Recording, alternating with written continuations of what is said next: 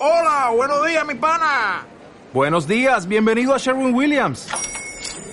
¡Ey! ¿Qué onda, compadre? ¿Qué onda? Ya tengo lista la pintura que ordenaste en el ProPlus app. Con más de 6.000 representantes en nuestras tiendas listos para atenderte en tu idioma y beneficios para contratistas que encontrarás en aliadopro.com. En Sherwin Williams somos el aliado del PRO.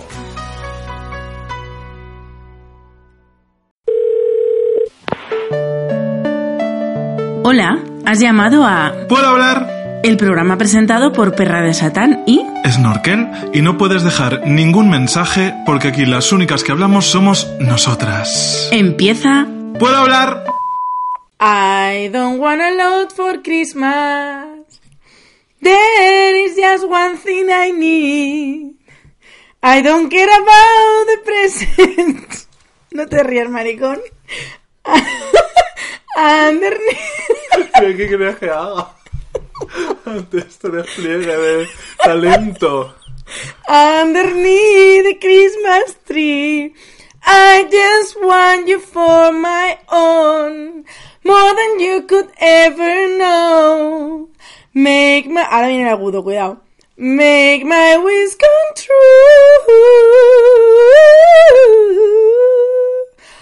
All I want for Christmas is... ¿Puedo hablar? Eso es lo que querías tú por Navidad, ¿verdad? Pues aquí, aquí lo, ti- estábamos. aquí lo tienes. ¡Qué sorpresa! Hija, que ahora me apetece cantar. Pues hija, eh, no- todo es ponerse. Tú mírame a mí. Lluvia de estrellas, es verdad. Tú El otro día me dijeron, me gusta mucho cómo canta Enrique, se parece a Alaska. Digo, ah, pues creo que para eso es- él es un piropo. Perdón, para él eso es un piropo. Para ello. para ello. Él, Eso es un piropo. Pues, ¿y ¿te lo dijeron de verdad? te lo juro. Un compañero de trabajo que les recomienda, porque él es así como muy activista Ajá. y nos conocía, y claro, con Flores en el parking, Sí. pues yo se lo hemos recomendado a todo el mundo. Flores en el parking que eh, podéis dejar de escuchar este podcast y poner a darme streams, que me vienen muy bien, cariño. Así, pues Claro. venga. Pausa Venga. para, para, Para Flores en el parking, si no habéis visto el videoclip maravilloso dirigido por Javi Giner, pues también os lo ponéis en YouTube. Eh, que también tiene un espíritu muy navideño ese, ese videoclip. Bueno, si vas un poco de árbol, bueno, Rocío, Rocío va un poco de árbol. Eh, vamos vestidos de Anna Locking, muy fuerte. Eh, porque es un, un poquito espíritu de reconciliación con el mundo, ¿no? Y de, supone que eso es la Navidad. El milagro de la Navidad será que las personas LGTBIQ seáis aceptadas socialmente como cualquier otra. Ay, eh, llegará ese día. Es que yo ya- tampoco te creas que sé si quiero ser aceptada. Ahora quiero ser diferente. Ahora que me aceptan, quiero ser No, diferente. o sea, yo siempre he estado muy en contra de eh, la tolerancia. O sea, eh, me parece un concepto muy perverso. O sea, nadie me tiene que tolerar. O sea, tú toleras eh, una prueba médica, ¿no? O sea, toleras un umbral de dolor. Eh, a, y a mí no me tiene que Yo tolerar. tolero el sexo anal. Tú has tolerado en múltiples ocasiones el sexo anal, probablemente más que yo. Pero eh, a mí nadie me tiene que tolerar, ¿no? O sea, yo no a un negro por poner un diverso, una diversidad racial y que entronca con nuestro capítulo con nuestro espagueti. eh, yo no lo tengo que tolerar, yo lo tengo que escuchar, ¿no? Y que me cuente su historia, coma Patricia, y ver eh, cómo es su experiencia de existir en este mundo racista. Igual que yo puedo explicar cómo es la existencia de un maricón viviendo en este mundo heterocentrista, ¿no? O sea, no me tienes que tolerar, me tienes que escuchar. Ni siquiera me tienes que comprender, no te pido que me entiendas. Tú nunca vas a saber lo que es ser crecer siendo maricón y rechazarte a ti mismo, ¿no? Eh, pero cállate, ¿no? O sea, no me tienes que tolerar, me tienes que escuchar. Bonita reflexión. Puedo la hablar, pero al revés. Bueno, pues con esto vamos a hacer un villancico. Sí, Palabras. como los peces en el río. Tú no me tienes que tolerar. Pero te, te ha salido- más que villancico, te ha salido, en todo caso, villancico de gala de OT1. Pues sí. Con Rosana. ¿No te acuerdas de eso? Hombre, en Navidad. Para que todos los días te- Fíjate, Rosana, qué icono, ¿verdad? Hombre, y ahora me dice, va a ser madre. Bueno, Iba a ser madrastra. Madrastra. Bueno, iba a ser padre. bueno, no lo sé. Es suyo. La inseminó ella a Tony, a Tony Moreno. No lo sabremos. Será Ya- siempre un misterio. ya, eh, Pero bueno, amigas, estamos aquí reunidas en torno a esta mesa Bonitas fechas. llena de traen, comida, sí. por cierto. Cada vez menos. Yo, esto es, este, claro, no podemos decir marca, pero Este simpático snack. Este simpático snack Con forma de estrella y sabor, y con sabor a mantequilla. Y que es un producto de aperitivo horneado. Que yo, ok, Horneado, se hace al horno. y eso. que pone aquí los auténticos, los únicos. Pero ya no podemos decir la marca, tenéis que imaginaroslo. A lo mejor podemos hacer como el niño que acertaba los juguetes de que apostamos solo por el sonido. A ver si por el sonido sabéis lo que es. Hace un poco ruido. ASMR. Bueno, que estamos aquí, amigas, que es Navidad, la fecha favorita de El Corte Inglés, suele ser el chiste, ¿no? Y de, de Jesucristo. Y de- bueno, Jesucristo no sé yo. Sí, tendrá fechas favoritas en Del el Papa. calendario. ¿A Jesucristo qué le gustará más? ¿La conmemoración de su nacimiento o de su muerte? Ah, el de su muerte. ¿No? Claro. Porque es lo que le dio sentido a. Ah, pues no naces. Eh, bueno, pero es que él nació también regular. Fíjate. Él no fue concebido. Nació directamente, ¿no? No, sí que fue concedido. ¿Y la Inmaculada Concepción de qué? Ah, es verdad. Claro. Bueno, me he liado con los conceptos. Tenemos eh, la encarnación y la concepción. Porque él fue encarnado y concebido. Y luego ya, pues parió. ¿Y qué diferencia hay? La encarnación, a ver, mm, la encarnación... Es una tía tuya. Eh, pues sí, la Literal. verdad. Literal. mi, tía. Encarna, mi tía Encarna, un saludo para ella. Eh, la encarnación es que eh, mm, Dios pues encarnó ahí, ¿no? Puso eh, ahí la... Te puso ahí, ¡pum! Te hizo... ¡fium, fium! Como un láser. Como un láser tag. El bebé. Y ya la Inmaculada Concepción ya se representa a la Virgen ya completamente embarazada. Y la Inmaculada Concepción lo que recuerda es que esa concepción fue inmaculada, es decir, la Virgen es virgen. Qué bonito. Eh, Sí. Qué ta- tautológico eso, ¿no? Sí, sí, me siento un poquito San Agustín ahora mismo. Entonces luego, el 25 de diciembre, 25 bueno, la de- noche del 24 al 25, pues eh, nació Jesucristo. Bueno, nació el niño Jesús, no era Jesucristo. Nació el niño Jesús y nuestra amiga la Canelli, que es un poco también la, encarnación travesti. Eh, ¿Qué recuerdos te traen estas bonitas fechas de la Navidad? ¿Son buenos, malos o regulares? Yo lo voy a decir ya, yo odio la Navidad. Bueno, pues ya está, partimos de ese... O sea, yo voy a ser... Además la Navidad es un concepto que me da una pereza terrible, que no consigo reconciliarme del todo con ella y que me, eh, me genera esto. pereza. No puedo más. Si no me gusta mucho la Navidad y no es no, Ni tampoco de pequeña. no tengo yo traumas. Sí, bueno, de pequeña, a ver, ¿cómo no te va a gustar la Navidad de pequeña si tienes vacaciones, Mm. tienes regalos y eso? Pues sí, pues te gusta. Pero mm, yo no soy una persona que tenga ilusión por decorar, poner el árbol, poner el Belén. A mí esas cosas nunca me han hecho ilusión. No soy una persona que tenga ilusión por los regalos, no, te- no tengo ilusión por nada. Lo único que me da un poquito de ilusión en la Navidad es que hay suchas. Pero encima, lo poco que me quedaba, el año pasado me lo arrebataron. Y es que el año pasado compré suchar y dije, No estaba igual. pues ya no me ya, ya no me apetece tanto, ya no me como que me empalaga. Eso es una cosa que le pasó a mi madre y yo tenía miedo de que me pasara a mí, de que mi madre de un año para otro el chocolate le empezó a empalagar. Uf, Y yo dije, por favor, que esto no me pase a mí. Y con el suchar el año pasado lo noté. Y este año he comido poquísimo suchar, poquísimo. He comido muchísimos más rises que suchar. ya ha vencido la, lo, eh, lo no religioso, con lo profano. Ha vencido lo Sí, sí. profano. a- Hombre, cómo no, cómo no. Entonces Yo a mí la Navidad me da igual. Era más de Ferrero Rocher. Hombre, está muy rico. De hecho, eh, eh, los pegaban en el mando de la PlayStation los los la pegatinita de Ferrero Rocher Ay, y entonces luego contaba cuántos me había comido a lo largo de toda la Navidad. ¿Y cuántos eran? Pues no me recuerdo, pero vamos, no menos de 30. Qué fuerte. Sí, sí. Hombre, a lo largo de toda la Navidad. Pero sí, sí, las cajas esas de 12 me las ventilaban una tarde. Así, ricos, que estaban así estaba yo. Además, me gustaba mucho eh, variar cómo me los comía. Porque algunos me los comía como. Mordiéndolo de fuera primero. Sí, como, eh, como si fuera un huevo Kinder, quitándoles todo ese huevo, eso- todo ese chocolate de alrededor y luego eh, como un pequeño gerbo.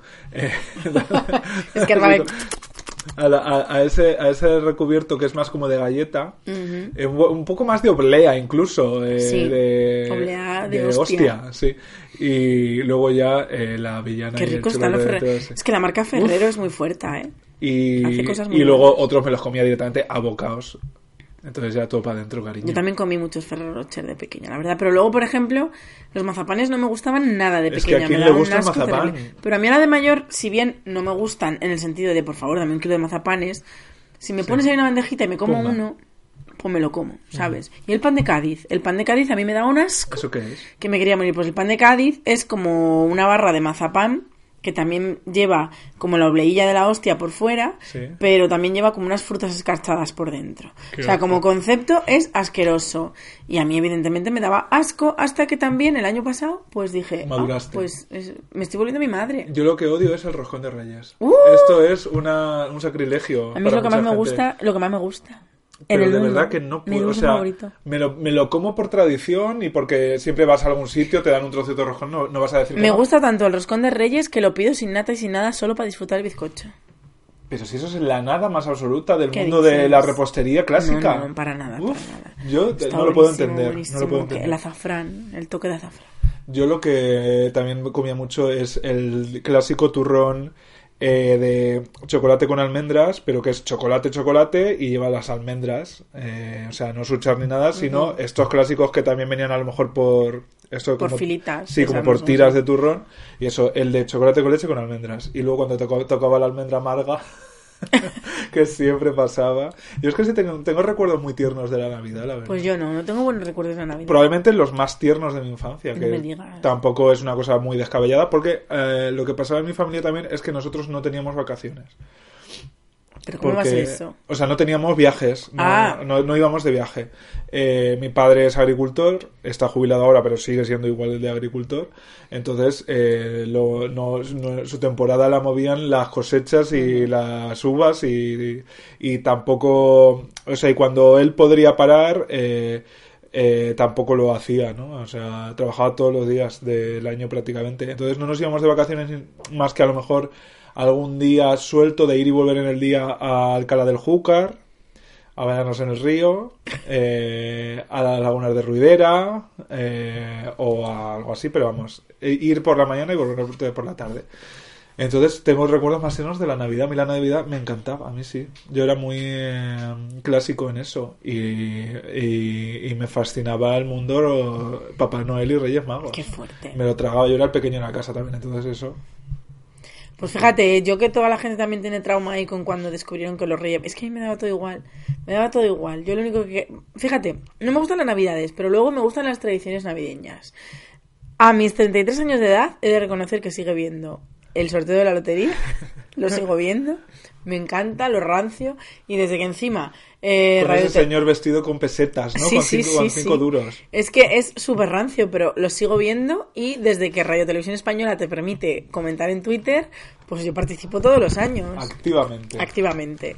¿Y qué más cosas me gustan de la Navidad? Bueno, el especial de Rafael. El especial de Rafael me encanta. Y cuando había esos especiales de... Los especiales de Nochevieja ya no me hacen gracia porque José Mota...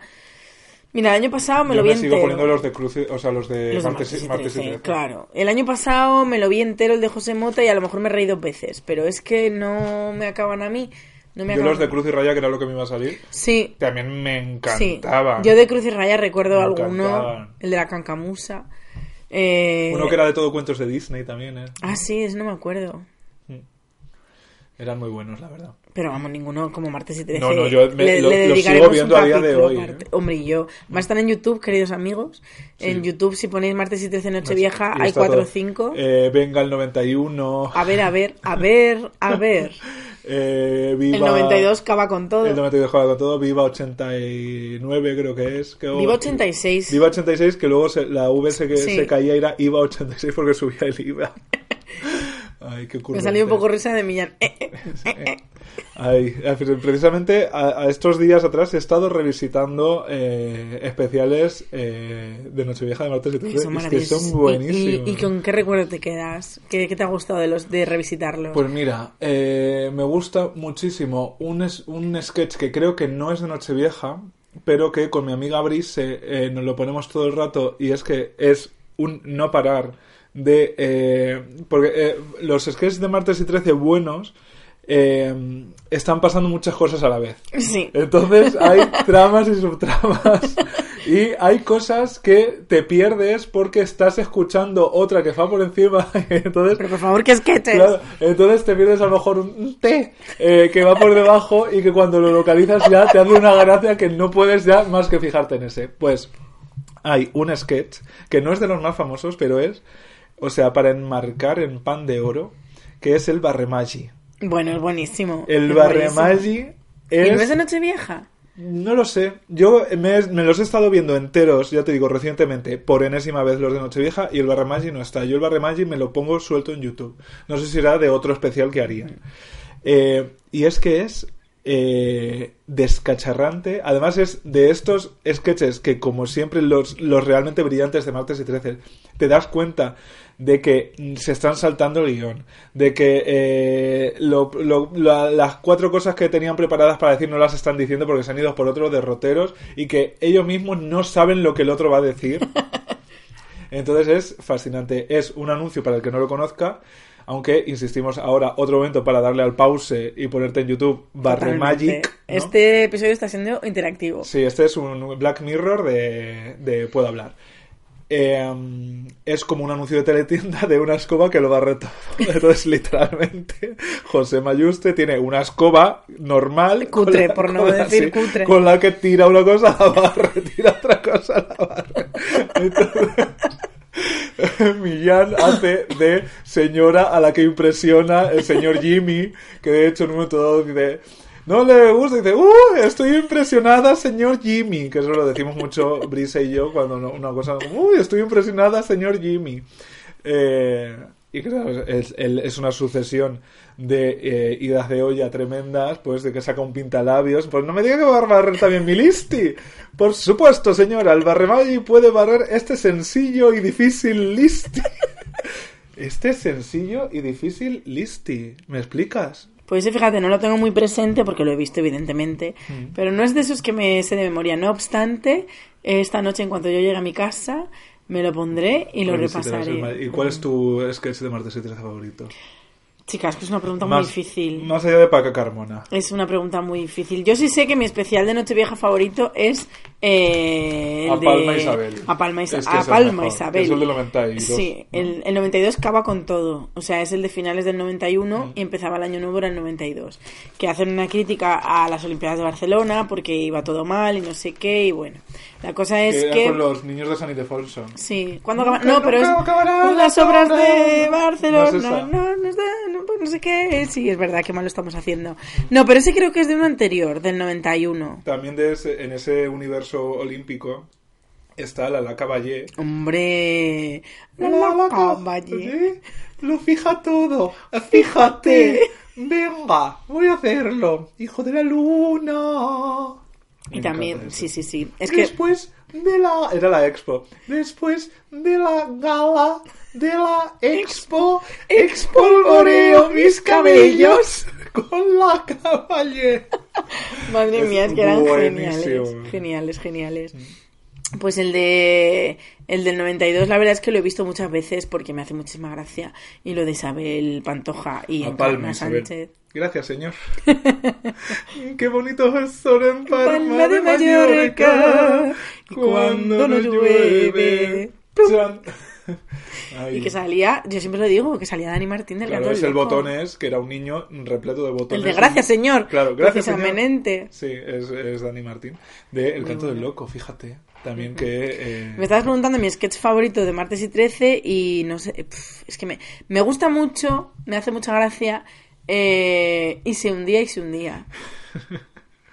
Me Que hace mucha gracia el el doctor Carretea, que que era acababa un psiquiatra, cucú, sí. que acababa loco él. Se me ha parado el pelo, se me ha parado el pelo. Sí, ese a mí no me... A mí me hace no mis gracia ese. Hay tres pisos. Ay, no se vendieron salía- perros. ¿Cómo no se van a vender? Luego salía Gabinete Cagalera. Sí, Exacto. fue de la chacha. Me acuerdo de otro especial de Navidad, al final, mira, navideña, martes y No, 13. pero por favor, es que, Eh, que hay más salía- navideño. Que salía todo el rato Jesús Hermida interrumpiendo a la gente y soltaba una chapa. El que es con el que sale Gloria Fuertes. No, hay otro que se va colando Jesús Hermida como personaje totalmente ajeno, se va colando en todas las apariciones. Que ¿Y está por qué? ¿Por qué? ¿Por qué?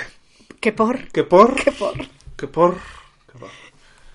Ay, Gloria Fuertes, gracias ella. Bueno, por salir un poco de martes y 13 y explorar otros rincones. A ver. Estábamos hablando de la Navidad, que a ti. Mm. te trae recuerdos muy entrañables y yo la odio con todas mis fuerzas. A ver, me, me, me traen recuerdos que en el momento eran entrañables, la verdad, pero eh, luego mi relación con la Navidad ha ido evolucionando eh, hacia otros derroteros, porque es que a, un niño se acostumbra a todo, o sea, un niño se puede acostumbrar a cualquier cosa y un niño vive las cosas de una determinada manera y para él son así, ¿no? Y no te planteas que pueda haber una cosa mejor ni peor.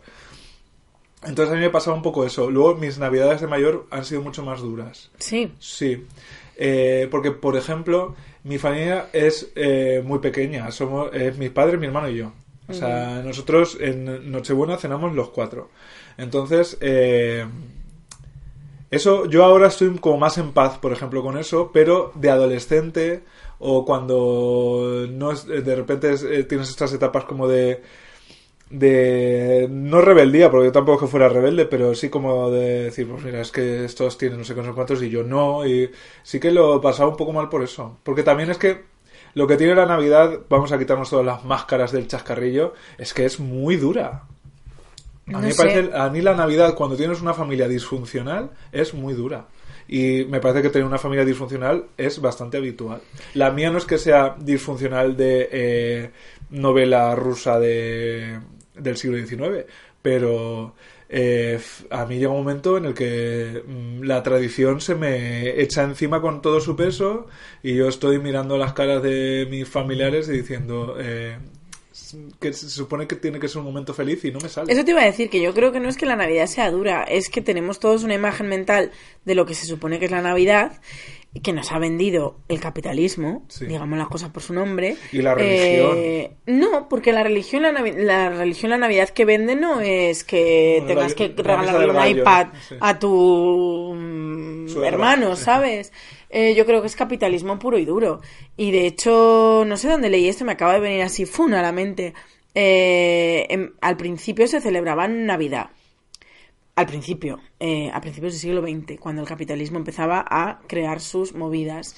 Eh, pero Nochevieja nunca, Nochebuena, perdón, nunca se celebró. Y de repente un año, en Nueva York, se le ocurrió a la gente celebrar Nochebuena eh, para que los señores no estuvieran borrachos por ahí y estuvieran con su fa- para que los señores, no te estoy hablando de vagabundos, sino los, Los padres de señores de familia, familia, sí. eh, Los por una noche no estuvieran borrachos por la calle haciendo cosas de hombres con todos los hombres juntos. Esto puede ser completamente invent porque es un dato que se me ha venido ahora a la cabeza, pero os juro yo lo leí en algún sitio de verdad. Probablemente en internet, y si está en internet, Es cierto. verdad. Entonces, eh, la Navidad es un invento capitalista y como buen invento capitalista se trata de ponerte unas expectativas muy altas y encima eh, mm, darte a entender que algunas de esas personas sí las cumplen, con lo cual te hace pensarte a ti por qué tú no, por Sí. qué tu familia no es feliz, por qué tú no tienes un árbol precioso lleno de regalos, por qué tú bla bla bla bla. bla, bla. Entonces, mm, en mi familia siempre se han celebrado las Navidades y con bastante o sea, si bien no montábamos unos fiestotes que flipas, ni éramos mm, 25 personas para cenar, eh, se ha celebrado la Navidad y con, o sea, con, con ilusión en el sentido de que, bueno, pues mi madre lo preparaba, mi, mi madre y mi abuela sobre todo eran las que llevaban la voz cantante y yo pues me limitaba a estar ahí.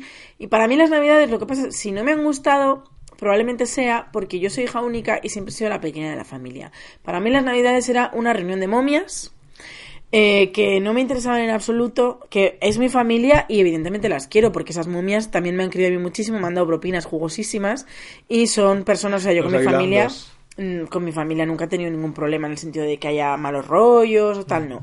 Yo siempre he sido una niña súper querida y mi familia me ha querido muchísimo y en Navidad era todo amor para Beatriz, que es hija única, y propinas para Beatriz y regalos para Beatriz, pero yo me sentía una fiesta completamente ajena que me aburría muchísimo y lo que peor he llevado yo toda mi vida de la Navidad. Por supuesto, la comida. Pero no en el sentido que vosotros pensáis, no.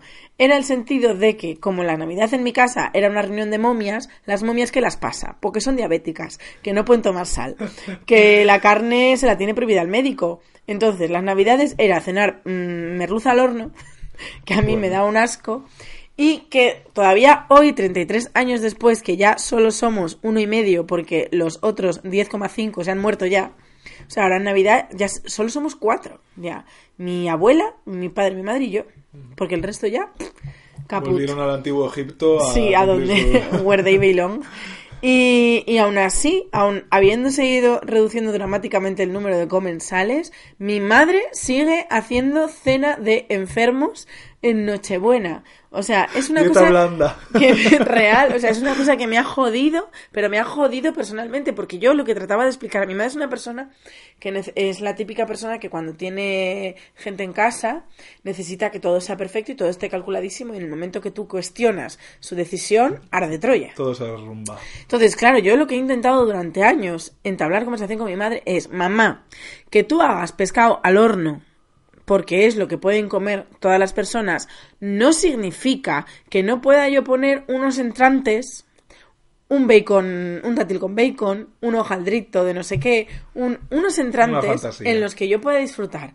Si a ti te parece mucho trabajo, que lo entiendo, porque mi madre se tiene que encargar de todo, eh, de hacer la compra, de cocinar, de luego fregar, etcétera, etcétera. Ese peso antes recaía entre mi madre y mi abuela, mi abuela ya está muy mayor, ahora se encarga mi madre, aunque también somos cuatro, hija. Ya. Eh, no te preocupes que yo lo hago. Pues no me ha dejado nunca. No me ha dejado nunca. Mi único, el único día que yo podía redimirme era el día de Año Nuevo, porque en mi casa, por tradición, el día de Año Nuevo se come cocido completo, Pumba. que lo hacía mi abuela. Y ahí ya sí. Hombre, un cocido, por favor, después de una resaca de Nochevieja. Hablamos- estamos hablando ya de palabras mayores, claro. Pero la cena de Nochebuena y luego en mi casa la cena de Navidad básicamente eran sobras.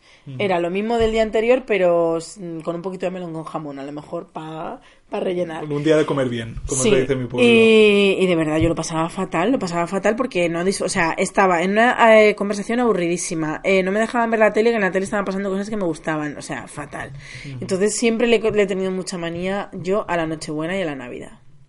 Fíjate que eh, creo que nuestros casos son contrarios porque para mí no eran para nada las cosas prácticas lo que a mí me provocaba ansiedad y me provoca, vamos. eh, La Navidad te da ansiedad. Sí, sí, o sea... la- A mí me dio, me dio. La, la Navidad en lo que respecta a los días que voy a mi pueblo, siendo completamente honesto y estando a calzón quitado, eh, cada vez menos, pero me siguen provocando ansiedad. A mí es que volver a mi pueblo durante mucho tiempo me provocó mucha ansiedad. Eh, y volver a mi casa, eh, pues sí, durante mucho tiempo me provocó no una ansiedad de morirme, pero sí eh, no estar cómodo, estar midiendo todo lo que dices. Eh, yo no he conseguido estar a gusto en mi casa todavía, creo, del todo. Y, y, y- y la, y la Navidad es, lo saca muy a relucir eh, para mí. O sea, probablemente el problema es mío y esto eh, lo he tratado mucho con el psicólogo. Eh, porque vamos al psicólogo. Si algo hemos aprendido en Puedo Hablar es que hay que ir al psicólogo a hablar de estas cosas. Pero sí, de hecho, cuando yo estuve en terapia muy fuerte y, y estaba ahí levantando alfombras y el tema principal era sobre todo ese, ¿no? El de mi relación con mi madre, con mi padre, con mi familia, con mi hermano. Eh, y para, eh, para mí es la cena de Nochebuena y los días de Navidad, es, pero sobre todo es la cena, es como la presión de, de estar con las personas que más quieres, que, que lo son, que más te quieren y que y con las que probablemente no eres capaz de entablar una relación todo lo humana que yo eh, no sé si quis- qui- quiero, puedo o he aprendido también mucho como a, a estar en paz también con eso, o sea, como a que no todo, no la- la- nuestras vidas no son perfectas, nuestras relaciones no son perfectas, de hecho lo que entendemos por relaciones perfectas probablemente no lo son, porque no son reales. Eh, Eso te iba a decir que con quien tienes tú una relación perfecta, porque yo creo que con nadie. Ya, pero mm, perfecta no, pero yo eh, la verdad y como puedo hablar, eh, creo que si algo nos caracteriza es la sinceridad. Yo estando rodeado de mis amigas soy mucho más yo que estando rodeado de mi familia, Sí. muchísimo más, pero no a un nivel superficial Pero de bueno, que eso creo que es algo que le pasa a todo el Claro, mundo. o sea-. Nadie es sí mismo en familia, yo creo. Eh, entonces lo que te digo, no es, no es a un nivel superficial de que yo no hable en femenino delante, de mi familia, por ejemplo. Eh, es una cosa profunda y es... Yo todavía no he superado del todo la vergüenza eh, de ser yo eh, delante de ellos. O sea, eh, yo vuelvo a mi casa por Navidad y vuelvo y, y, y- voy con las orejas hachas. Y voy con la. todavía con, con, con un resto de sentimiento de vergüenza de eh, que se note menos que se note lo menos posible que estoy aquí, ¿sabes? De hecho, yo en mi casa, eh, la mayoría del tiempo la paso en mi habitación, eh, como con el ordenador, o leyendo, o lo que sea, y... Yo sé también, pero yo creo que por costumbre, porque en mi casa, yo en mi casa me sentí un poco desterrada. Yo de pequeña veía muchísimo la tele, como buena hija única, y de repente un día mi padre se sentó en el sofá y todavía no se ha levantado. Allí sigue. A 22 de diciembre de 2019 no, No se ha levantado mi padre del sofá. cariño. ¿Te ha Sí, es que mis padres eran... No me ha tocado, hija, que me Vaya, va a hombre. Eh, mis padres eran unas personas muy activas y hacían muchísimas cosas y yo pasaba bastante tiempo sola en casa y de repente, mm, como cuando Eso yo cambió. tenía 14, 15 años, eso cambió y yo me sentí relegada a mi habitación. Ya no había espacio para mí en el salón y, y, y yo me sentí así, me sentí relegada a mi habitación. Entonces en mi habitación empecé a leer muchísimo, porque mm, es verdad que yo una época de mi vida que leí mucho, pero yo no recuerdo ser una niña de niña de estos niños que dicen, yo me leí todo el barco de vapor seis veces. No, yo leía, pero bueno, porque me lo mandaban en el cole y luego algún libro suelto que me regalaban y tal, pero yo de pequeña veía la tele No constantemente. Yo empecé a leer eso a los 13, 14 años, que encima empecé a leer ya libros de mayores que me gustaban y eran otro tipo de historias y bueno, también la literatura juvenil me gustaba muchísimo. Recuerdo yo, ¿cómo se llamaba este señor? Un megamítico, el, de los, el del mundo de Sofía, el autor ese que era como... Sí, no me acuerdo, pero bueno, que había ciertos autores que me flipaban y empecé como a leer compulsivamente, después me pusieron internet, pues ¿qué más quieres? O sea, yo ya no salí de mi habitación nunca más. Y hoy por hoy todavía mis padres me hice como de mi habitación mi lugar seguro y mi lugar tranquilo y mi lugar de libertad, porque si quería ver una serie me ponía una serie, si quería leer leía, si quería dormir dormía. Y, y mis padres no eran los típicos padres antes que vienen y te decían, hija, sal un poco que te dé el aire. Pero ahora sí es verdad que llego, a lo mejor voy a mi casa un fin de semana, que yo voy mucho a casa, yo voy una vez al mes voy a casa de mis padres. Y, y, me- y tengo todavía esa tendencia de meterme en mi habitación, siempre con la puerta abierta, que es otra cosa que me da mucha, me hace mucha gracia. Que yo en el resto de casas en las que he vivido, cuando quería ser yo misma y, y tener mi momento, eh, Puerta que la puerta estuviera cerrada era señal de, ¿no? de no me toque los cojones. En mi casa nunca cierro la puerta.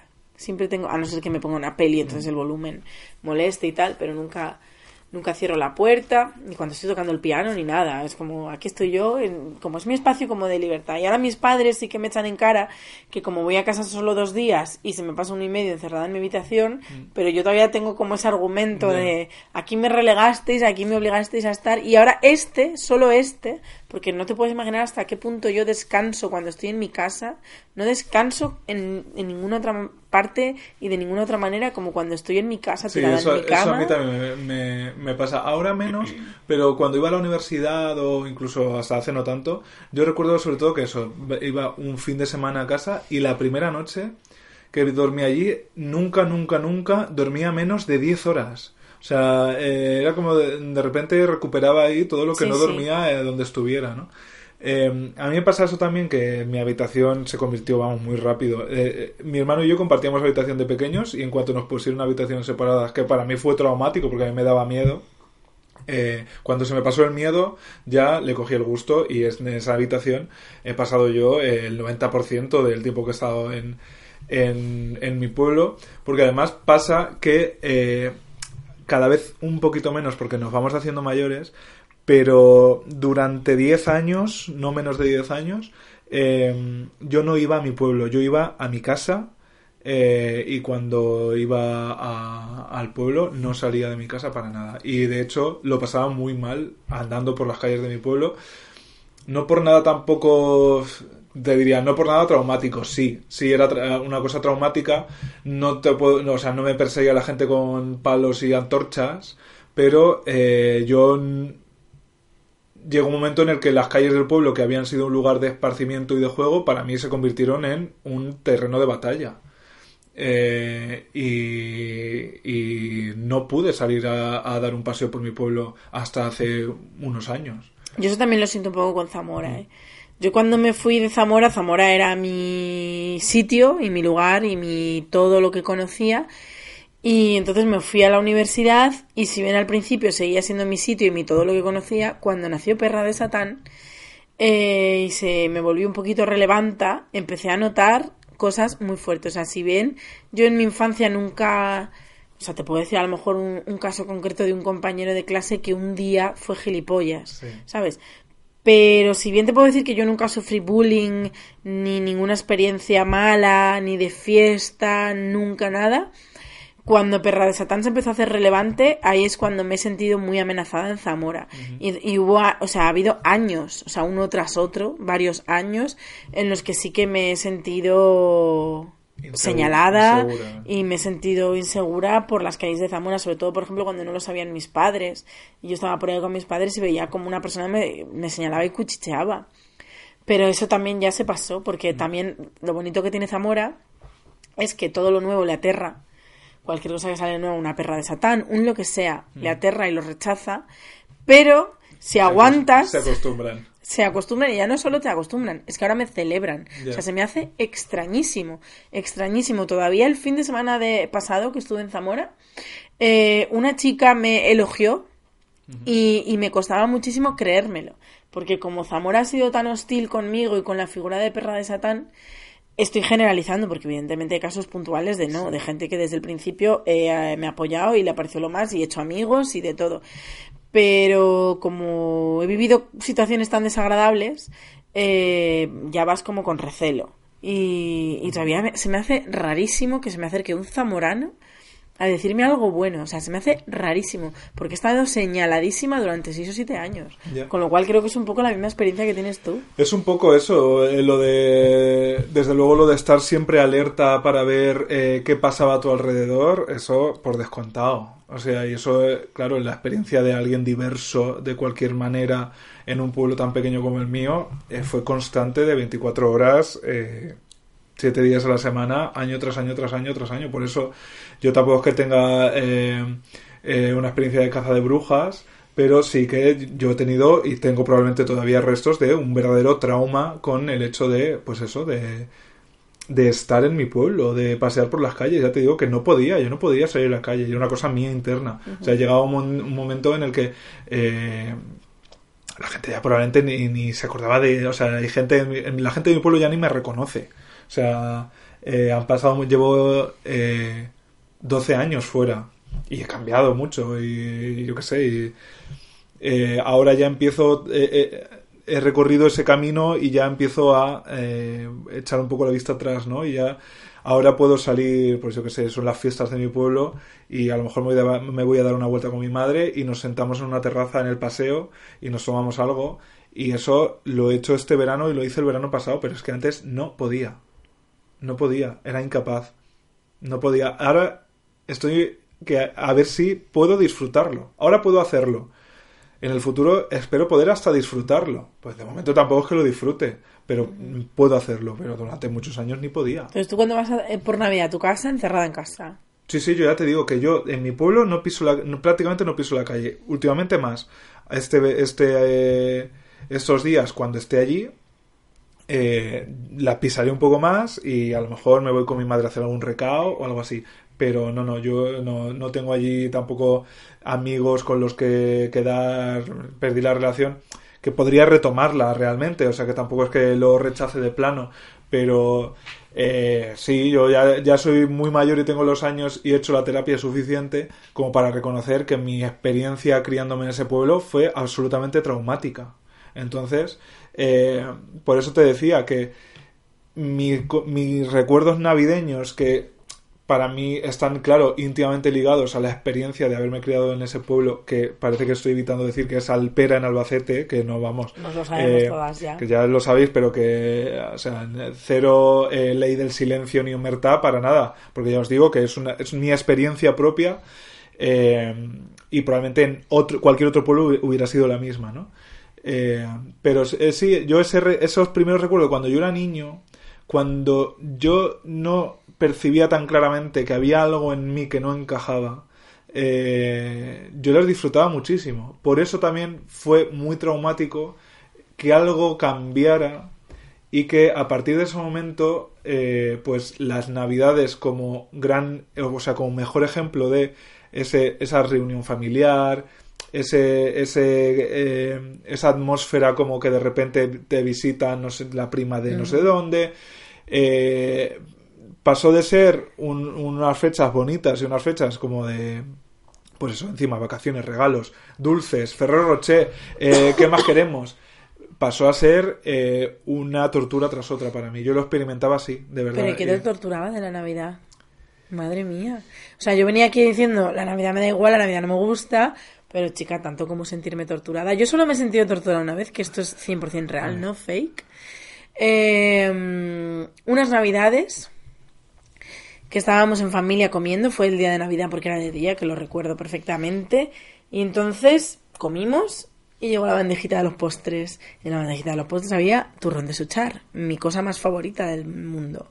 Entonces yo me cogí mi turrón, me partí un trocito y me lo comí. Cuando me lo acabé, dije, me apetece otro. Es Navidad, lo voy a comer. Cogí el turrón, me partí otro trocito y en ese momento mi madre dijo, ¡Estás muy gorda! ¡No puedes repetir turrón! Eh, me levantó y me hizo pesarme para que me diera cuenta de lo gorda que estaba. Madre mía. Esto me ha pasado a mí el día de Navidad. Pero luego horrores. tampoco los- lo llevo Ya. como un trauma. O sea, ese momento para mí no es tan traumático eh, como nada que... O sea, en Navidad para mí no hay nada traumático. Simplemente es que la Navidad no me gusta porque desde muy pequeña para mí la Navidad era juntarse con viejas. Y no me gustaba. Es que, o sea, no es que esté rechazando a mi familia, es que creo que es lógico. Sí. Que una sola niña, porque yo era hija única, eh, entre todas mis abuelas y tías abuelas, que son solteronas, uy, solterona, no será ella feminista, que son mujeres que decidieron vivir su A mí vida. me encanta el- la palabra y me encanta el término. Entiendo el, el Eh, conflicto, pero yo, vamos, arriba las solteronas. Yo es que literalmente, o sea, eh, mis abuelas estaban casadas, porque si no, no estaría yo aquí, casadas con hombres y con descendencia, las dos abuelas de las dos partes, pero eh, eh, luego estaban el compendio de tías abuelas que daba la casualidad de que todas eran solteras. Qué fuerte. Pues seguro que eran mujeres súper interesantes. Pues mi tía Encarna, mi tía Encarna y, y mi tía Andrea, que era monja, era Sor Andrea. Qué fantasía.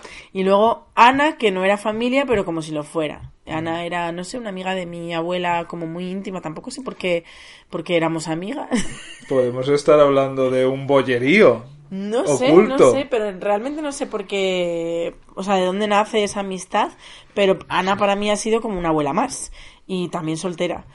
Pues es que las lesbianas existían. Qué también. fuerte, es verdad, nunca, me- nunca No- no había lo hecho esa, esa pues, lectura. Vamos, eh, yo, en fin. En mi familia hay mucha soltera, ¿eh?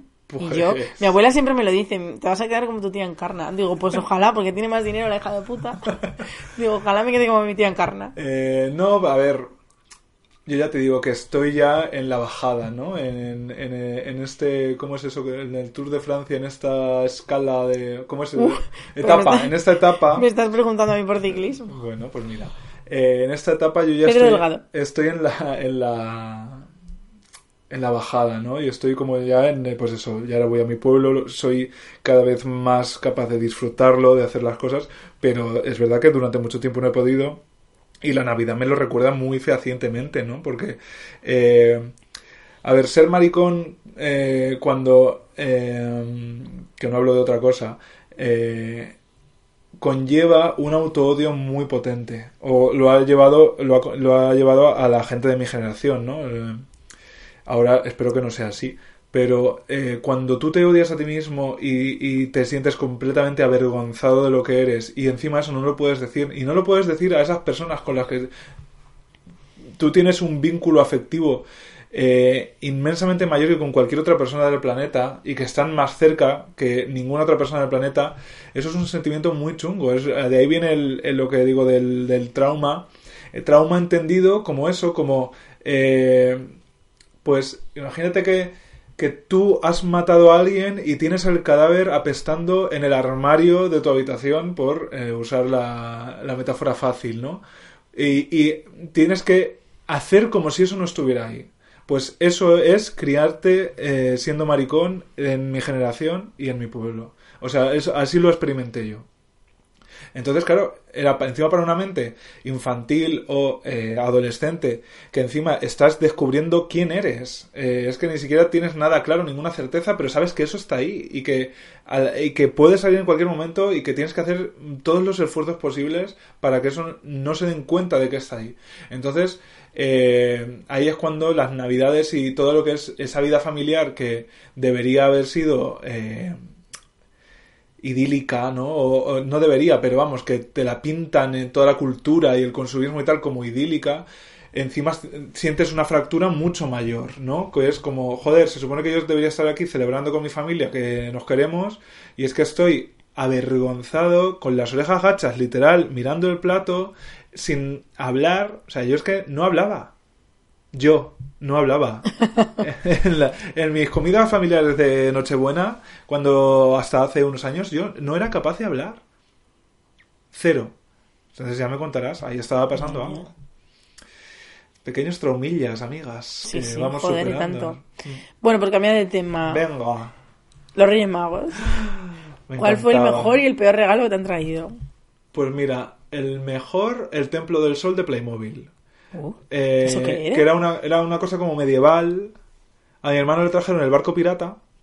Y a mí el Templo del Sol, que era así como una cosa medieval, también como que había princesas y caballos. no me y... acuerdo para nada de eso. Na- De estos Playmobiles gigantes. O sea, gigantes, gigantes de... Pues eso, que yo veías la caja y te volvías ya loco. Eh, además es que lo recuerdo porque es de esto que... eh, es ese momento mágico en el que los reyes te traen lo que quieres, ¿no? Que eso pasa tan poco, o a mí me pasó tan poco. Además, la historia con los reyes magos es que a mí, como era el pequeño de la casa, también me engañaban muchísimo. Porque... eh, en, en mi calle, en mi pueblo, nosotros teníamos una vecina también de 105 años, pero en Navidades venían sus... Su, ella era la madre de ella, o sea, viene a su hija y sus nietos, un niño y una niña que eran como amigos nuestros cuando venían, que vivían aquí en Madrid, de hecho. Entonces, su padre, el padre de los niños, eh, era como un médico súper prestigioso. Recuerdo que trabajaba en el Gregorio Marañón y que era como eh, el segundo del Gregorio Marañón o una cosa así. O sea, estaban podridos de dinero. Eh, entonces, claro, éramos, eran los vecinos de enfrente con los que nosotros siempre jugábamos cuando venían, pero súper, vamos, ponían pie en alpera y estábamos ya jugando. Y hasta que se iban. Entonces, claro, las navidades en esa casa, los regalos que tenían ellos eran de película de Solo en Casa 3. O sea, de estos de El Árbol eh, con 150 paquetes y que era como, venga, ¿qué te han traído a ti? Y empezaban a sacar y yo como era tan tonto y tan inocente, a mí como que no me enteraba yo de ahí de la diferencia social, pero mi hermano, que era mucho más avispado y más mayor que yo, eh, vamos, le tuvieron que decir mi madre, eh, desencajada, eh, que los Reyes Magos no existían, siendo él muy pequeño, porque no entendía eh, por qué nosotros teníamos un regalo y es- estos niños tenían, a lo mejor, sin, sin exagerar, 15 cada uno. Eh, la hermana tenía muñecas, eh, siete muñecas nuevas con siete casas para las siete muñecas, una para cada muñeca. Eh, luego el coche dirigido, el Kenex, el Lego y de, de Kenex una cosa gigante, de Lego otra cosa gigante, de Playmobil una cosa gigante. Entonces a mí me seguían embaucando y en recuerdo muy con mucho cariño ese Templo del Sol de Playmobil que, que es como que justo lo que quería, el año que lo quería, ¿no? Y peor no te sabría decir. No sé. ¿Nunca te han regalado una puta mierda? Es que yo tenía un regalo, pero el regalo solía estar bien. Yo es que tenía un regalo, pero por cada familiar. Mm. Es decir, yo en mi casa hasta hace poco, relativamente poco, el Día de Reyes, que esta es una tradición de mi padre, porque mi padre, sin ser rico, no ha sido pobre. Sí. Y entonces eh, en la familia de mi padre tenían unas tradiciones muy arraigadas que mi padre me pasó a mí. Y esas tradiciones consistían en eh, el día de Reyes hacer tour. Hacías, o sea, tú te levantabas en tu casa y abrías tus regalos y desayunabas con tu familia, pero luego empezaba el tour e ibas a ver a toda tu familia entera. O sea, casa por casa, los tíos, la tía solterona número uno, la tía solterona número dos, la Así soltera hasta la número tres, la, mm, eh, la abuela, la, La otra bollera, abuela, no sé qué. que vivía con una amiga. La tía que vivía con la amiga. Desde hacía 32 años. y así ibas pasando por todas las casas y así iba pasando la mañana de Navidad. Entonces yo solo tenía un regalo, pero claro, un regalo por, Por cada casa. casa. Ya, ya. Bueno, claro. El grande, el gordo, era el de mi casa. Mis padres normalmente se dejaban ahí los dineros y luego mis padres se encargaban de... Bueno, y de mis- mi abuela también. Mi abuela materna siempre me ha dado muy buenos regalos también. Pero luego el resto eran... Detalles. Chuminadillas, pero bueno, que también me hacían ilusión. Me acuerdo cuando mi tía Encarna, que está saliendo ahí más que nadie. Ahí la invitamos, cuando sigue mi tía, viva. Cuando mi tía Encarna me regaló el CD de Laura Pausini. Por favor, el mejor regalo. Real, me lo hizo mi tía Encarna. Qué fuerte. Sí, sí, eso pues eso, que yo cosas que iba soltando y mi madre se acordaba y les iba dando. Claro, esto es como cuando ahora dicen, pues va a sacar eh, disco José Luis Perales para la temporada navideña. Claro, se alimentan de, de estas situaciones. De repente, ¿qué le compramos a, a la sobrina? Pues el Laura Pausini está muy de moda, señora, encarna. Que, pues ala, echa- dame el, el disco que se lo he hecho de Reyes. Y de entonces había regalos guays y había regalos un poco mierda. Y tú fíjate por dónde que el regalo más guay, la verdad es que de lo recuerdo, bueno, recuerdo dos especialmente. El número uno era una casa, bueno, mi madre es muy pija. Sí. Mi madre es muy pija y es muy de aparentar mm, más de lo que es. Entonces, cuando yo era pequeña, pequeña, pequeña, que todavía me dejaba manipular por sus deseos, Ajá. Eh, a ella le encantaban los juguetes artesanales, los juguetes feos, los juguetes que ningún De niño madera, sí. elegiría. A mi madre también le gustan mucho. A lo mejor es una cosa Y entonces, claro, me, llevaba única y exclusivamente a un par de, de jugueterías, con lo cual, como yo tenía que elegir mis regalos allí, es que tenían que Ya ser eran así. horrorosos. Pero es que hubo uno que me encantó, que era una casita de muñecas, lo que pasa que en vez de ser muñecas, que por eso me encantó, eh, era la típica casita, pues que me llegaría ahora mismo, o sea, era grande, ¿eh? me llegaría como por el culo, así de alta Sí. con tres pisos y tal, súper chula, toda de madera, todo muebles chiquititos, artesanales hechos a mano. Yo no sé ni lo que valdría eso, pero tenía que valer dinero Mm. porque de verdad que era una joya. Pero las familias para vivir en la casa, en vez de ser personitas pequeñitas, eran animalitos personificados. O sea, era la familia de los ratoncitos, la familia de los ositos, la y claro, a mí que me han encantado toda la vida los animales, me parecía una puta fantasía tener animalitos pequeños para jugar en casa. Antropomórficos. Sí, ese es uno. Y luego el regalo, que ese ya era yo un poco bastante más mayor, eh, cuando salió, a mí me encantaban los Playmobil, o sea, no los Playmobiles, perdón, los Pinipón. Yo era de Pinipón, me gustaban mucho los Pinipón, y jugaba, o sea, tenía millones de Pinipón y jugaba muchísimo con ellos. Yo no tenía, y mira que me atraían, pero como eran de niña. Eran de niña los Pinipón, fíjate. En mi concepción, sí. Es que yo tenía muchas amigas, todas mis amigas eran de Playmobil, todas Yo mis tenía amigas muchos tenían Playmobil, Playmobil. eso sí. Pero yo era la única de los Pinipón. Kennex también. Y me trajeron ya, pero ya tendría yo como 12 años o así, o sea, ya era bastante mayor, pero yo seguía jugando lo más grande. Eh, me trajeron el parque de atracciones de Pinipon, que a mí los parques de atracciones me han encantado de toda la vida, o sea, para mí era el concepto de diversión máximo y además mis padres todos los años me traían al parque de atracciones de Madrid con otras familias. Y al Museo de Cera. Y, y al museo. de- No, pero ese era mi padre solo. sí? sí. Es que mi padre me ha. Mm, Mi padre ha sido muy buen padre de familia porque me ha transmitido todas sus tradiciones, o sea, todo lo que él hacía de pequeño, como lo del tour de ir por regalos a casa de la gente, o también el tour de las propinas. Él- los domingos también hacíamos tour de las propinas, o ir al cine, eso es algo que me ha inculcado mi padre, o venir a Madrid al Museo de Cera, eso es todo mi padre. Pero luego, en familia, también todos los años, una vez al año, veníamos, o sea, nos, se juntaban como cuatro o cinco padres con sus Con hijos. Y veníamos todos en caravana de todos de seis coches eh, veníamos a Madrid a pasar el día del parque de atracciones y los padres se juntaban con los padres los hijos nos juntaban con los hijos fiesta absoluta todos contentos. Y entonces a mí me flipaba el parque de atracciones y me regalaron el parque de atracciones de Playmobil. O sea que tenía su propio tutuki splash de estos de canoas que hacían así plum salía el agua. O sea Noria todo bueno o sea me flipaba. Eso de jugar al parque de atracciones me flipaba. ¿Y tú te acuerdas cuando dejaste de jugar? Yo no sé si he dejado de jugar todavía hoy sinceramente. Es que eh, hablando de esto un día con mi amiga Clarirris, eh, ella tenía, tiene el recuerdo como muy vívido de esas últimas navidades eh, o cumpleaños o lo que fuera, o esa última muñeca que le regalaron y que ya la miró, la muñeca la miró a ella, se miraron y, y ya dijo, es que ya con esto... Yo es que he ido empalmando nada". un juego con otro y tengo la sensación de que nunca he dejado de jugar. Porque es verdad que cuando me dejaron de, jugar, de gustar los pinipón, eh, vinieron los juegos de mesa, que también tuve una época que me dio mucho por los juegos de mesa, estaba enganchada al Monopoly, al Trivia, a la línea directa, por supuesto, la energía gustas, ah. o sea, eh, eso, hasta los, pues a lo mejor hasta los 16 años o así, que ya empecé a salir de fiesta, eh, me gustaban mucho los juegos de mesa. Pero es que luego, como tenía un ordenador en casa, empecé con el maravilloso mundo del videojuego. Mm. Y del maravilloso mundo del videojuego salté al maravilloso mundo de Internet. Sí. De juegos online o no sé qué. Y ahora tengo el Candy Crush en el móvil.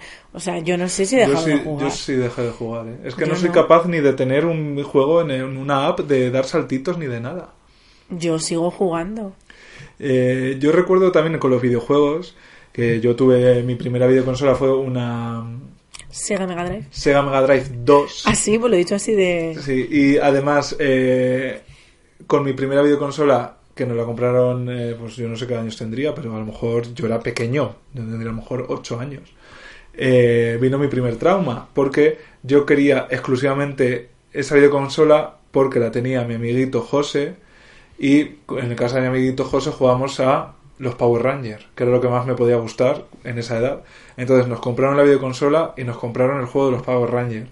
Y eh, la, el destino quiso que yo ya aprendiera eh, desde muy pequeño que mis deseos nunca se van a cumplir porque eran incompatibles. Resulta que el juego de eh, lo- los Power Rangers servía para la Sega Mega Drive 1, pero no para la 2. Entonces eh, yo tenía que ir a casa de José de nuevo con mi juego de los Power Rangers para poder jugar. Y yo recuerdo como, su, o sea, súper triste el hecho de tener el, el videojuego de los Power Rangers y no poder jugar. O sea, es que me parecía, yo decía, ¿por qué el mundo me hace esto si yo todavía no le he hecho nada? No, no era capaz de formularlo, pero te juro que para mí fue eh, uno de los mayores eh, frustraciones de mi infancia de decir, pero si es que tengo el juego y tengo la videoconsola, ¿por qué no funciona? Pues yo no recuerdo dejar de jugar, pero sí que recuerdo el peor regalo de mis navidades. Eh, es que mi abuela es tan fuerte, mi abuela la de San Martín de Porres, porque siempre digo mi abuela, mi abuela, pero yo tengo, eh, como todo el mundo, dos abuelas. Y conservas a las dos. No, no, no, no. La paterna ya hace, pues igual 10 años que se murió, sí. Y la otra ahí sigue dando guerra, porque es lo que hace dar guerra. También que me quiere con locura, pero da guerra. Y, y esa abuela, que es de verdad, o sea, es para analizarla mm, de lejos, pues yo no sé qué edad tendría, pero demasiado pronto. O sea, demasiado pronto nivel, todavía yo por Reyes, porque cuando creían los Reyes Magos escribía la carta, la típica carta que te decía tu madre, trae que ya la he hecho yo al buzón, yo escribía carta. Eh, Me sentaba y escribía. Y ya de mayor no. Ya de mayor simplemente yo le hacía como una lista a mi madre, a lo mejor le daba 10 cosas y ella se encargaba de, de gestionar. Y, y luego tampoco yo era muy de... pe- O sea, yo no pedía unas cosas de, de que me digas, pues eso, yo no pedía... Mis caprichos nunca han sido... Es que a lo mejor pedí 10 cosas y eran 3 VHS, dos libros, mm, a lo mejor sí el juego de mesa del año y poco más. Pero nunca he sido así de como ambiciosa de, de pedir. Y todavía pedía regalos, o sea, todavía tenía lista de regalos que a lo mejor ya como tenía 12, 13 años, a lo mejor en la lista ya estaba pues la cinta de las Spice Girls, ¿sabes? A lo mejor ya empezaba a haber un poquito de regalo de adolescente, pero vamos, que yo todavía había costumbre de que la niña pidiera. Encima, como he sido la pequeña, pues seguía siendo la niña. Entonces yo redacté mi lista, yo no sé qué coño pediría, y lo de siempre, lo de todos los días de Reyes. Yo me levanto en mi casa, recibo el regalo que quería, que no recuerdo cuál sería, y empiezo el tour por las casas. Y entonces, ese año, pues por lo que sea, nunca llegué a ir a casa de mi abuela, sino que se hizo la hora de comer, y entonces mi mis abuelos subían a comer a mi casa y mi abuela me traía el regalo. Y yo veo entrar a, eh, a mi casa mi abuela con una caja eh, bastante maja. Y yo pensé en mi cabeza, pues un juego de mesa, porque parecía caja de, pues eso, de tamaño juego de mesa de antes, que ahora las hacen chiquiticas, pero antes los juegos de mesa eran gigantes con rollo y línea directa, ese, Sí, ese sí, tamaño sí. de caja. Claro, yo estaba ilusionada, voy a abrir mi regalo, ¿y qué me encuentro? Un juego de sábanas. Mi abuela, a mis El 12 o ajuar. 13 años, real que sí, empezaba a regalarme el ajuar, un juego Madre de sábanas mía. buenísimo, De hilo. mm, bordado por las monjas, vete tú a saber. Sí. Y, y, o sea, eh, me llevé como la mayor decepción de mi vida, en plan de, has malgastado un puto regalo para darme sábanas. Un juego de sábanas. Un juego de sábanas al que le cogí tal manía Porque claro, luego cuando a los 18 años te vas de casa a estudiar la carrera, pues tu madre te prepara dos juegos de sábanas, dos juegos de toallas, el edredón, no sé qué, bueno, todo, todas esas cosas, eh, está sin estrenar a día de hoy. O sea, le cogí mía. tanta manía, tanta manía, que mal me sentó ese Bueno, regalo. si se la jugar para que te- cuando te cases. Y aprendí una bonita lección que fue, eh, a partir de ahora pide dinero. Entonces todavía a día de hoy, tanto por mi cumpleaños como por Reyes, mi familia me regala dinero. Que es el mejor regalo. ¿no? Total. Eh, ¿Y no viviste un momento ya de desconexión, que también es un momento un poco triste, pero porque hay que pasar, que es cuando, eh, cuando te regalan algo que ya, como le pasó a mi amiga Clarirris con la muñeca, que dices ya es demasiado de niño para mí. Es que como yo pedía, Mm. a mí me, me pedían que pidiera. Mm. Es que yo, recu- yo re- no, Entonces no siempre me recuerdo, dieron lo que quería. No recuerdo que era concretamente si era alguna cosa de, pues a lo mejor de Pokémon, cuando a mí ya se me había pasado la, la etapa Pokémon y ya estaba yo a otras, ¿no? Y de repente, eh, y, y sí recuerdo como la sensación de decir, le han regalado esto a la persona que ya no soy, ¿sabes? Al niño que ya no soy.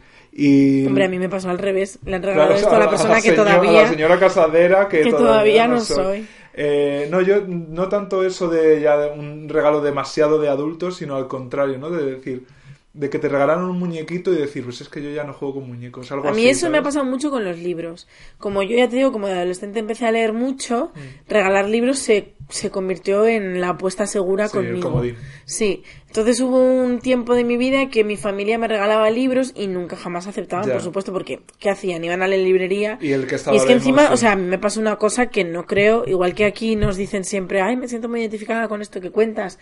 A mí me pasa una cosa que dudo mucho que le haya pasado a otra gente. A ver. Cuando, cuando empecé a leer compulsivamente, yo hacía dos cosas. Una, iba a la biblioteca de Zamora, que está de puta madre todavía a día de hoy, tienen muchísimos libros, muchísimo fondo, tienes ahí de todo lo que quieras. O dos, mi abuela, la que no es la de San Martín de Porres, la otra, era la típica señora que tenía casa de señora. Mi abuela eh, enviudó muy joven, tenía una casa muy grande para ella sola y tenía cosas como muy de señora. Entonces eh, tenía un salón enorme mm, forrado por los dos lados de estanterías. Y esas estanterías estaban llenas de libros, pero de estas ediciones que no que los compras por adornar, porque Sí, eh, claramente no has leído, sí, sí, sí. que son todos iguales. Clásicos universales, Efectivamente. Entonces, eh, yo todos los sábados por la noche me quedaba a dormir en casa de esa abuela, porque yo iba a ensayar al coro de la parroquia con la abuela el sábado por la tarde y el domingo cantábamos la misa. Entonces salíamos del coro de la parroquia, me quedaba a dormir en casa de abuela y al día siguiente íbamos juntos a misa y ya después de la misa yo me volví a casa con mis padres. Y como ya tenía tantos libros y a mí de repente me empezaron a gustar tanto los libros, pues a lo mejor yo con 14 años pues me leía La Dama de las Camelias, La Regenta, o sea, lo que tenía mi abuela. Yo, eh, Clásicos como, de- claro, como no, o sea, no, no tenías ese prejuicio de, uy, literatura española, qué aburrido. No, me Lo gustan había, los sí. libros, es lo que hay, pues me voy a coger y el que me gustaba me lo acababa y el que no me gustaba, Sí, pues no me lo acababa. Entonces yo me leía mi Islita del Tesoro, mi mm, Dr. Jekyll y Mr. Hyde, todas estas cosas, pues sí, claro, de colección de fascículos. eh, Sí, sí, sí. A mí eso me pasó eh, con el cine también, que mi, mi madre, vaya usted a saber por qué, porque eh, tampoco es una persona nada cinéfila ni nada, pero de repente con El Mundo eh, re- regalaban en el año 99 eh, una colección de las 100 mejores películas del siglo XX. Y eh, ya te digo, no me preguntes cómo le dio a esa mujer por ahí, pero la compro entera. Eh, entonces, con 10 años, eh, algunas las veíamos juntos, otras las veía yo solo. Y, eh, o sea, me vi uno- unas películas, o sea, de repente Gandhi, cosas así, que estaba en dos cintas porque era larguísima. Eh, eh, sobre todo Manhattan, recuerdo yo. Para mí fue. Eh, yo me sentía mayor, ¿no? Viendo Manhattan, que la vi millones de veces. Y sí, sí, de repente vi todas esas películas como súper de adultos con 10 años. Era Pues a mí me pasó igual con la literatura. Entonces, ¿qué pasaba? Que llegaban, la gente decía, ¿cuánto lee esta niña? Entonces iban a la librería y decían, pues, ¿cuál es el libro del momento para chicos de Sí. 14 años? Y te daban, le no, o sea, daban. ya no te gustaba nada así. Y- y- Eso a mí me ha pasado mucho también. Y de hecho, alguna vez me ha pasado de estar yo en una librería echando un ojo y que alguna señora me pregunte, mira, es que tengo que hacer un regalo a mí e inserte aquí eh, Familiar. relación familiar. Eh, ¿qué- ¿A ti eh, cuál, cuál te gusta? Que es así un chico de tu edad. Y es como, pues señora, a mí me gusta Roberto Bolaño, pero lo mismo a su nieto, pues no. Ay, pero como muy fíjate, como muy bien dice Roberto Bolaño, decía, no hay nada más importante que una biblioteca por leer. O sea que eh, lo, lo mejor es no haber leído todavía los libros que estás a tiempo de descubrir que era lo que a ti te pasaba. Pues sí, sí, yo es que tuve una adolescencia rara, tuve una adolescencia rara porque hice cosas como que no encajaban muy bien hasta que descubrí, o sea, realmente me gustaban los clásicos estos de la de la literatura, o sea, La Isla del Tesoro me la leí como cuatro o cinco veces seguida porque me, me pareció súper divertida. ¿Sabes uno que abandoné y que nunca, nunca he sido capaz de leer? Moby Dick. Eh, yo lo he intentado un par de he veces. sido también, capaz de sí. leerlo. Y me costaba, era la típica persona que no abandonaba libros, que me empeñaba y tenía que leerlos y tal. Y luego ya empecé a entrar un poco tarde, porque es que a, a los 13 años entré a la literatura clásica por excelencia canónica. Y ya un poco tarde a la literatura juvenil, que había algunos libros estas de chicas, que eran así como divertidos, de chicas que hablaban de chicos y tenían citas y no sé qué.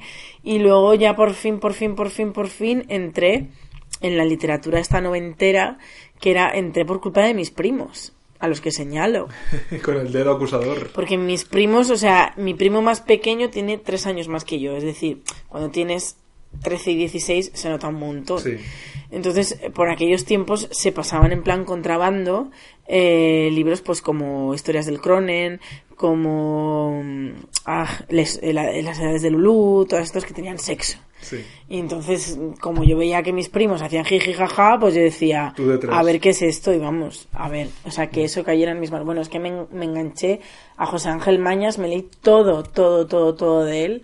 Me flipaba, no sé, no sé por qué esa literatura, es- o sea, era como que llevaba tantos años leyendo literatura clásica que de repente que me Era hablaran en mi idioma sí. y de cosas que era reconocible para mí, como que me fascinó. Así me, a mí me pasaba con... Yo estaba muy enganchado a la literatura histórica. Esa literatura histórica que había mejor y peor, claro. Pero yo leía muchísimo de la Grecia antigua, de la Roma antigua, de estas cosas. sobre todo de historia antigua me gustaban a mí. Y recuerdo también como dar el salto a la literatura contemporánea y decir, qué, raro, ¿no? Que hablen de cosas que existen hoy en Sí, día. sí, sí. Pero luego, a mí me fascinó, o sea, me, me extrañó, pero a la vez me, me enganchó hasta hoy, Sí. vamos. Yo, a mí me. El, el- el autor que me cambió como lector fue García Márquez. Eh, yo leí. No sé qué, qué sería lo primero que leí. Pues alguna. O El coronel no tiene quien le escriba, o alguna de estas breves que te podías leer en un fin de semana, vamos, y en una tarde si te ponías. Y de repente era un, un universo tan rico, tan fragante, tan desconocido, y, y a veces tan desconcertante, pero también tan familiar. Y también le- me leí como, pues, todo lo que pude, que, vamos, me, todo lo que había en la biblioteca de García Márquez me, me lo leí. A mí como lectora me cambió José Ángel Mañas seguro. O sea, es que me, me, me leí sus libros muchas veces, muchas veces, porque era como... Era como, por un lado, lo prohibido, porque eran libros de mayores, pero por otro lado, eh, la fantasía de unas vidas que yo no iba a vivir nunca porque yo no me drogaba, porque yo no salía de fiesta, porque, o sea, lo que pasaba ahí, porque yo no era pobre. Pero que sabes que podías. Sí, pero que lo veía Que como muy cerca. A tu alcance. Sí. Eso, pero luego llegó un hombre, que ese sí que me cambió, pero me cambió como escritora. Porque yo ya eh, empecé a escribir muy, muy, muy pequeña. Más que nada porque para mí escribir era un juego. O sea, mis padres, para tenerme entretenida, me decían, nada, escribe un cuento. Y yo escribía un cuento. Y entonces empecé a escribir sin ser consciente de que estaba escribiendo. Sí. Y el que me cambió como escritora, que dije, uy, esto se puede hacer, pues yo quiero hacer esto, fue Eduardo Mendoza. O sea, Eduardo Mendoza es lo mejor que me ha pasado en la vida. Yo he leído alguna cosa, pero tampoco he sido un lector muy seguidor de Mendoza. Maravilloso. Es Bueno, maravilloso. Si Noticias de Gur me lo leí varias veces también. como, como escritor humorístico es muy bueno. O sea, yo he, he llegado a soltar carcajadas que cuando estás leyendo No es te, tan- te no puedes es tan- sonreír, sí, pero no es carcajadas no es tan no es tan fácil. Pero luego cuando tiene libros Hombre, que la no verdad son, sobre el caso Savolta que no, son de comedia es que también O son sea, muy es buenos. eh, monumental ese libro. A mí me gustó muchísimo. De hecho, me lo, me- eh, era uno, uno de los libros obligatorios en segundo de la ESO. En segundo de ESO, no, en segundo de bachiller.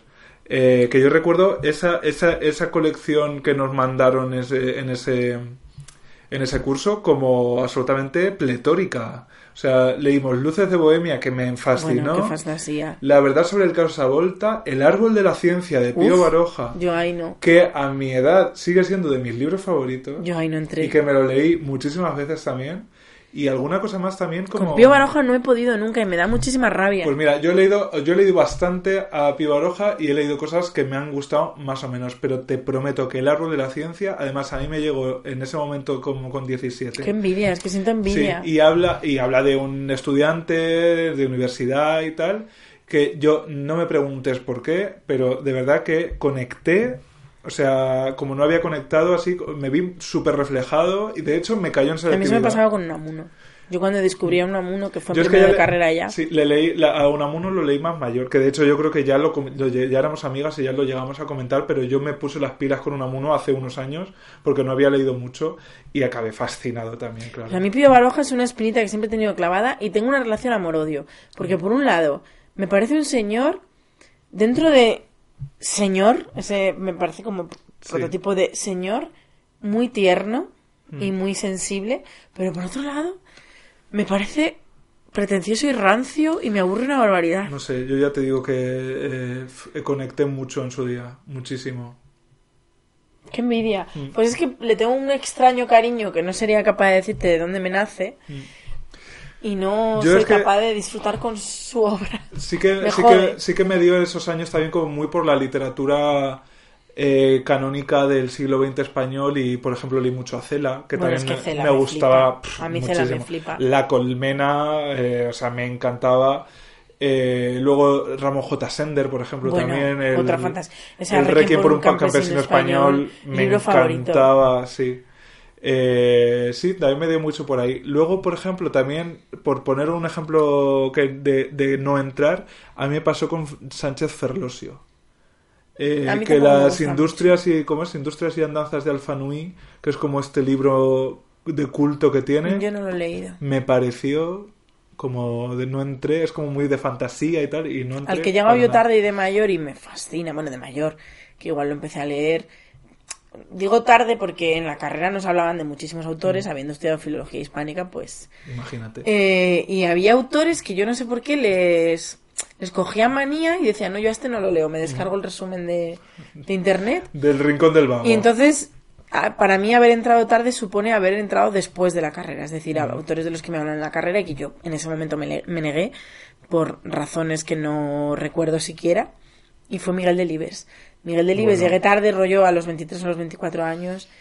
Y, o sea, ahora mismo mi- es, mi, es padre. Sí, sí, sí. Es, mi padre. eh, es que además, a mí me pasa con Delibes lo que me pasó en su momento con Bolaño, que eh, tienes, que tienes que ponerte tu freno y decir, eh, no voy a encadenar todos los libros que tiene porque eh, también está bien espaciarlos, leerte otra cosa y volver y Ah, tal. pero luego siempre puedes volver a leerlos. O sea, a mí eso- Sí, pero a mí, a mí me gusta mucho la sensación de que me quede algo por descubrir, ¿sabes?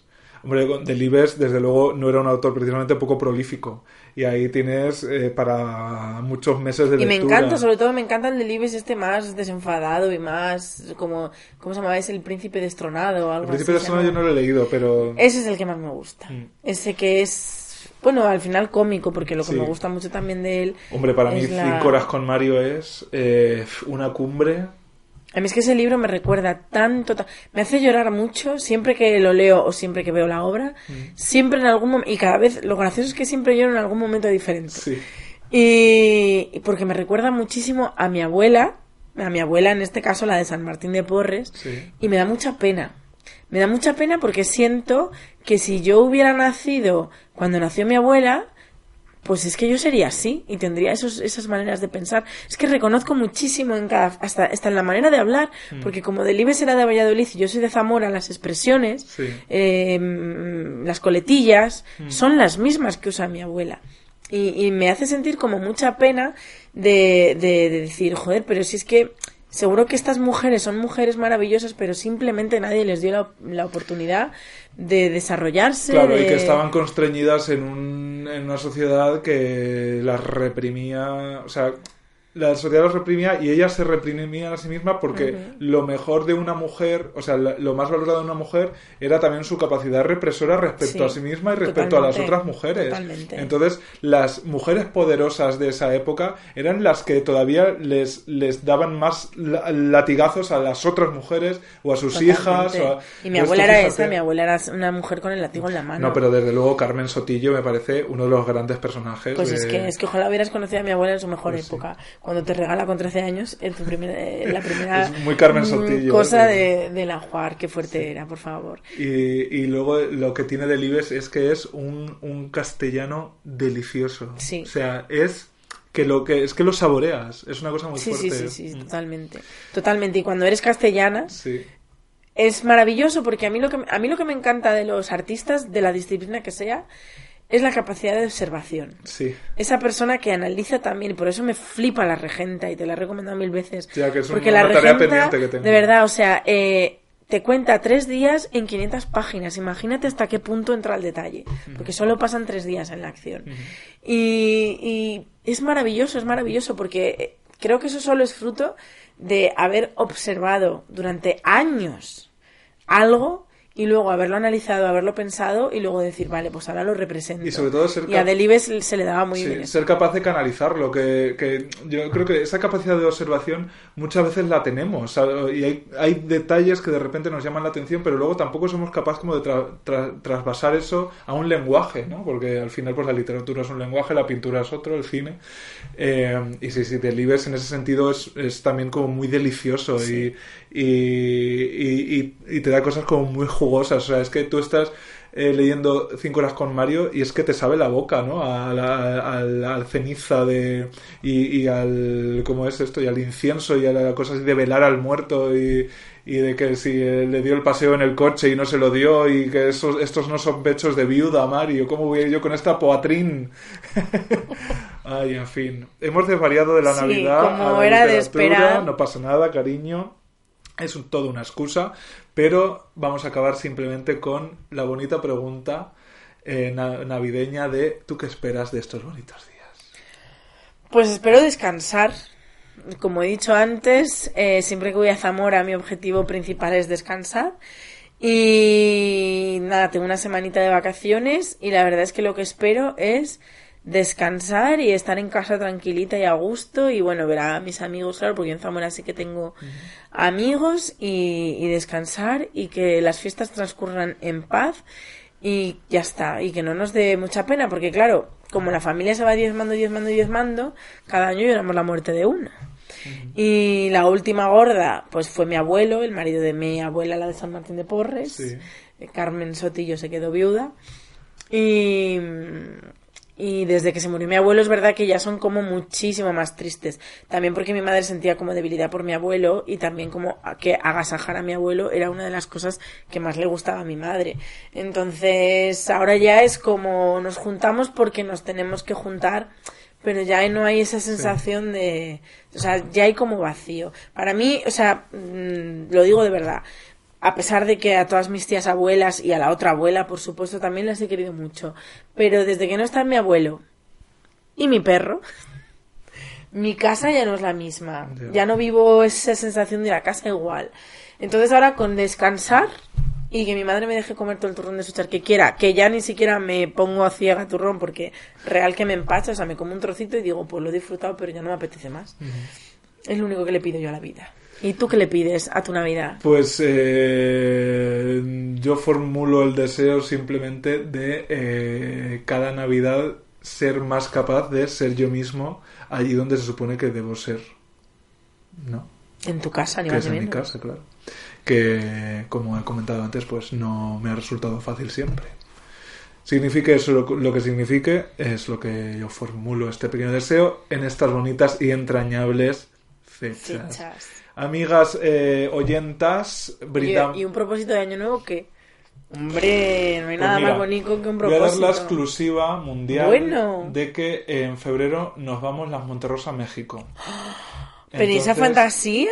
Yo me voy literalmente un mes a México, del 4 de febrero al 4 de marzo. O sea, me parece una fantasía auténtica. sea, fantasía real, daremos algunos conciertos y eh, mi deseo de nuevo es que ya se ha cumplido, porque mi deseo, de- o sea, el país que más ganas tenía de visitar del mundo era México y se va a cumplir. Te vas a. México a, A rodar el como- aguacate azul. Como la Cantudos. Soy María José Pues Cantudo y me estoy muriendo. Ojalá encuentres la... Pues mira, ojalá.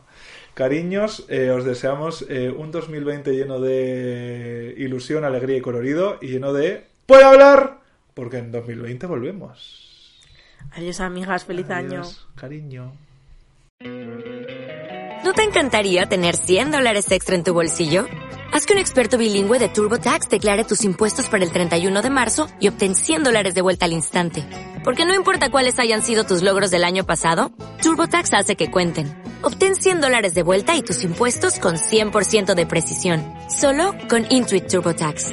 Debes declarar para el 31 de marzo. Crédito solo aplicable al costo de la presentación federal con TurboTax Full Service. Oferta sujeta a cambios o cancelación en cualquier momento.